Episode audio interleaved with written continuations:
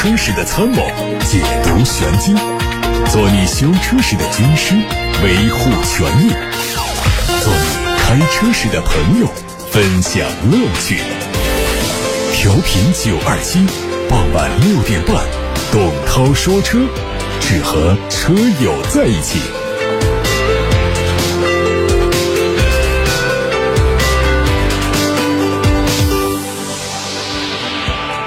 各位好，我是董涛，欢迎听董涛说车的节目直播。关注今天的汽车新闻，蔚来汽车第一款大五座 SUV ES 七上市了，推了三款车。售价从四十六万八到五十四万八，八月底开始交付，这是未来从发布到交付最快的一台车。外观方面呢，标志性的 X Bar 前脸加进了 LED 日间行车灯和分体大灯，车顶的激光雷达和前向摄像头继续采用瞭望塔式的布局，整体的尾部也是非常的圆润，尾灯也是和 ET 七、ET 五一样的贯穿设计。车内大量真皮，细节处还有木纹，极少的物理按键，还有大尺寸的中控屏，这都很像。ET 七动力是双电机的四驱，它的 CLTC 续航分别四百八十五公里和六百二十公里。这款车还是国内第一批通过法规认证可以合法拖挂房车挂车上路的乘用车。一汽丰田的经销商透露，全新的 MPV 格瑞维亚会在七月份开始预售，八月份上市，价格大概在三十一万多到四十一万多。这款车的整体造型和塞纳基本一致，主要区别在于前脸中网和车尾保险杠。内饰、座椅布局、配置、动力方面都跟塞纳完全一致。另外，从经销商曝光的信息看呢，格瑞维亚有望在顶配上提供 E4 电子四驱。广汽本田的全新纯电动 SUV 极派一将在六月二十号迎来上市，起售价可能在十七万左右。它的尺寸比缤智大。外观方面，车头是封闭的设计，大灯组和亮银色的中网连接，亮黑色和深灰色搭配，突出层次感。车子的侧面是溜背的造型，后车门是隐蔽的门把手，高配有撞色的车顶。内饰也是有两个大屏，一个是十点二五英寸的全液晶仪表，还有一个是十五点二英寸的竖置的高清中控屏。另外还有流媒体的后视镜。下方保留了按键式的换挡，包括一些驾驶模式选择、电子手刹都是实体按键。它续航里程，CLTC 工况下的最大数据是四百二和五百一十公里。一汽大众的全新一代迈腾技术改造项目已经启动了，会在二零二四年元月份竣工。目前一汽大众方面还没有释放产品信息，但是有消息说，全新一代的迈腾除了会增加 1.5T 的发动机之外呢，尺寸也会大幅度加长，更加接近已经停产的旗舰轿车辉腾。此前，欧洲媒体报道说，明年底大众在欧洲市场推的全新一代帕萨特，也就欧版的迈腾呢，会取消三厢版本，只销售旅行版，就意味着下一代的迈腾三厢轿车会主要供应中国市场。宝马集团表示。Mini 品牌将在电气化时代迎来全新的家族设计，跨界概念车会在七月底首次亮相。概念车预告图露出了新车的整体轮廓和尾灯。设计师说，LED 尾灯会和 Mini 的标志性元素结合起来，将会为每一款车型设计出独一无二的款式。全新纯电动 Mini 会基于全新的纯电架构，内饰取消皮革材质，主要通过二级原材料以及天然可回收材料来做填充。全数字显示和 OLED 技术、圆形显示器、三门经典等元素。都会得到保留。官方表示，电动化、数字化、可持续、与众不同这些关键词将伴随全新的纯电动 Mini，把驾驶乐趣和用户体验带入到全新的时代。上汽大众官方传出消息，ID.3、ID.4X 会各新增一款入门版。ID.3 的纯净智享版售价十四万九千八百八十八元，ID.4X 纯净智享版的售价是十八万九千二百八十八元。两款新增车型的售价都低于目前在售的入门版。配置方面，ID.3 纯净智享版的全景天窗是选装的，价格三千五；ID.4X 纯净智享版的矩阵式 LED 大灯是选配的，选配价两千五。动力方面，两款车都用上了入门级的配备，CLTC 工况下的纯电续航是四百五十公里。雪佛兰开拓者 EV 七月份在海外会正式亮相，明年元月份上市。有消息说，这个车也会在明年引进到中国市场来销售。它同样是采用了通用的奥特能平台打造的产品，前脸封闭格栅，搭配贯穿式的灯组，还有 Y 字形的 LED 日行行车灯，非常有辨识度。一次高和 HiFi Z 量产车的谍照在网上出现，这是高和品牌继 HiFi X 之后呢做出的第二款车。外观可以看到，车头造型棱角分明，夸张的机盖进气口造型仍然非常显眼，侧面有着流畅。的 GT 轿跑的线条，车尾的设计同样不走寻常路，有着完全不同于正常车的线条，非常的另类，非常的科幻。内饰用上了简约的双辐式方向盘，尺寸巨大的中控屏，支持竖向和横向旋转。各位刚才听到的是汽车资讯，现在开始回答大家的选车用车提问。名爵 ZS 和劲客哪个更值得入手？哪个性价比高？为什么要看这两个车呀？你在看这两个车的时候，我就有点看不懂你啊。就是确实我们需要十万块钱左右的小型的 SUV，这个我们现在合资里面很难挑到各方面都还比较满意的产品来，所以这个劲客包括自主的名爵这个 ZS 也都非常的边缘化。我觉得我们现在的自主品牌做的这个十万块钱的 SUV 已经做得非常好。你比方说像吉利的缤越，你就可以看一下它的四缸机的，这个是不到十万块钱。另外呢，十万块钱的价位稍微突破一点点，但是尺寸上就已经进入到中型 SUV 的大小的，像奇瑞的瑞虎八 Pro 这样的车，这十二万左右的产品。另外呢，如果说我们还是关注这个合资的话呢，你像这个本田的 XRV，你可以看看，跟你刚才提的那个车呢，就是价位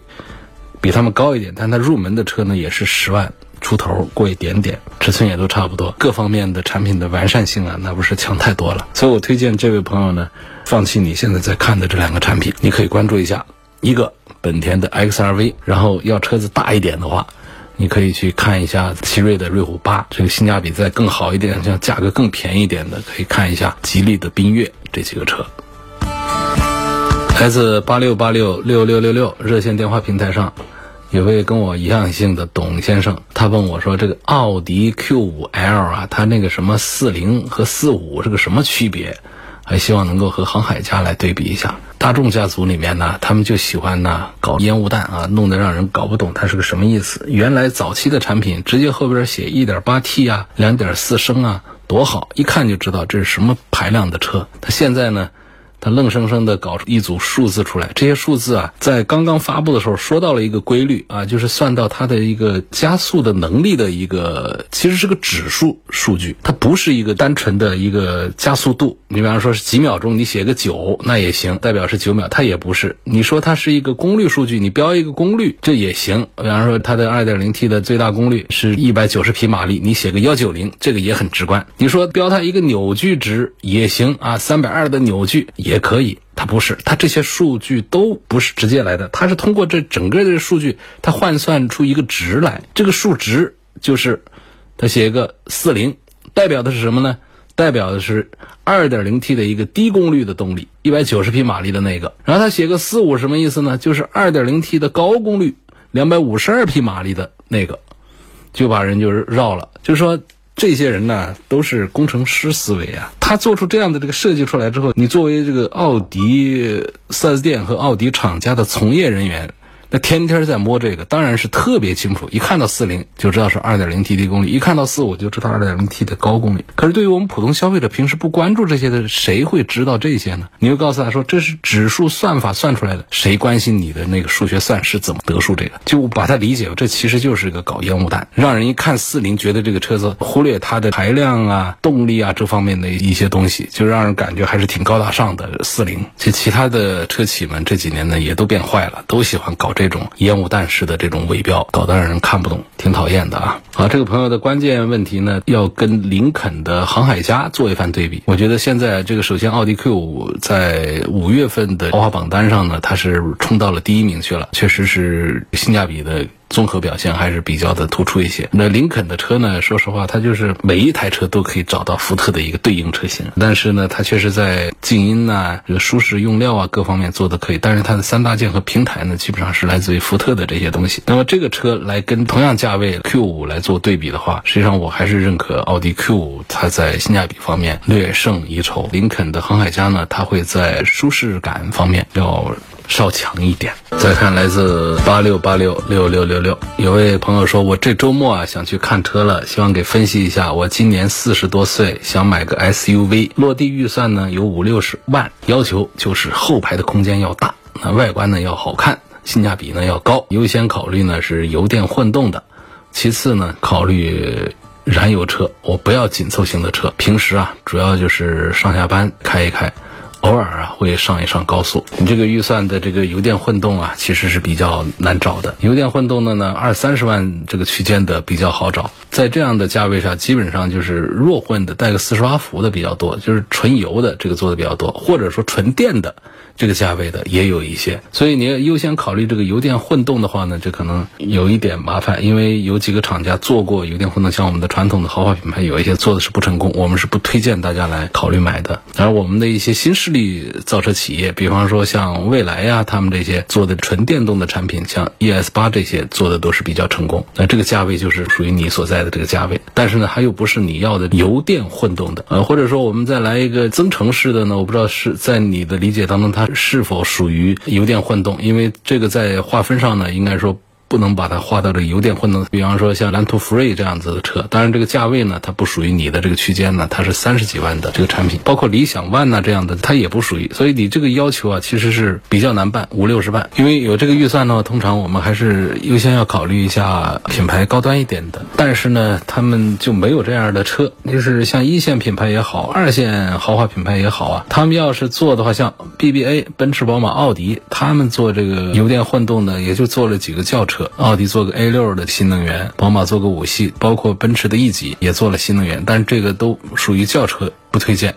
因为你是要 SUV。另外一点呢，就是从这些车上本身我也不大好推荐，因为像这 A 六的新能源呢，这技术有点老，跟不上时代了。这纯电续航只五十几公里，这肯定是。过时的一个东西。那宝马五系的新能源呢，投诉又比较多，我现在也不大敢推荐它。奔驰的 E 级呢，续航里程也上去了，各方面也还行。但是呢，这个 E 级要换代了，所以现在来推呢，我觉得也有点不负责任了。然后到二线的呢，有一些呢，它又小了或者怎样的，能看到的这个价位的还有一个呢，就是沃尔沃的 x C 六零，它有一个新能源，这是属于你这价位，甚至于比你的价位要低，因为它标称的是五六十万，但实际卖呢也就四十几万。但是你说这个要求后排空间很大的话呢？叉 C 六零它也办不到，后排空间很大。总之呢，我是觉得你这个预算就是五六十万来买一个大的油电混合的 SUV，这确实是相当的难办。你要到二三十万倒是可以找到一些，你恐怕还是得重点考察一下像燃油车。燃油车当中，你这个价位里面，我觉得像性价比比较好的，恐怕去看一下进口大众的途锐这样的 SUV，空间也不是说大到哪去，但是起码它的规格上上去了，属于叫中大型的 SUV 去了，各方面的性价比表现那是不用多说的，肯定是可以。唯一弱的就是品牌，所以它可以入门的价格把它给拉下来，这是比较合适、比较划算的。另外一个呢，就是你国产之后的宝马的 X 五，你买它的入门的产品的话，它的官方起价也是六十万的样子。至于说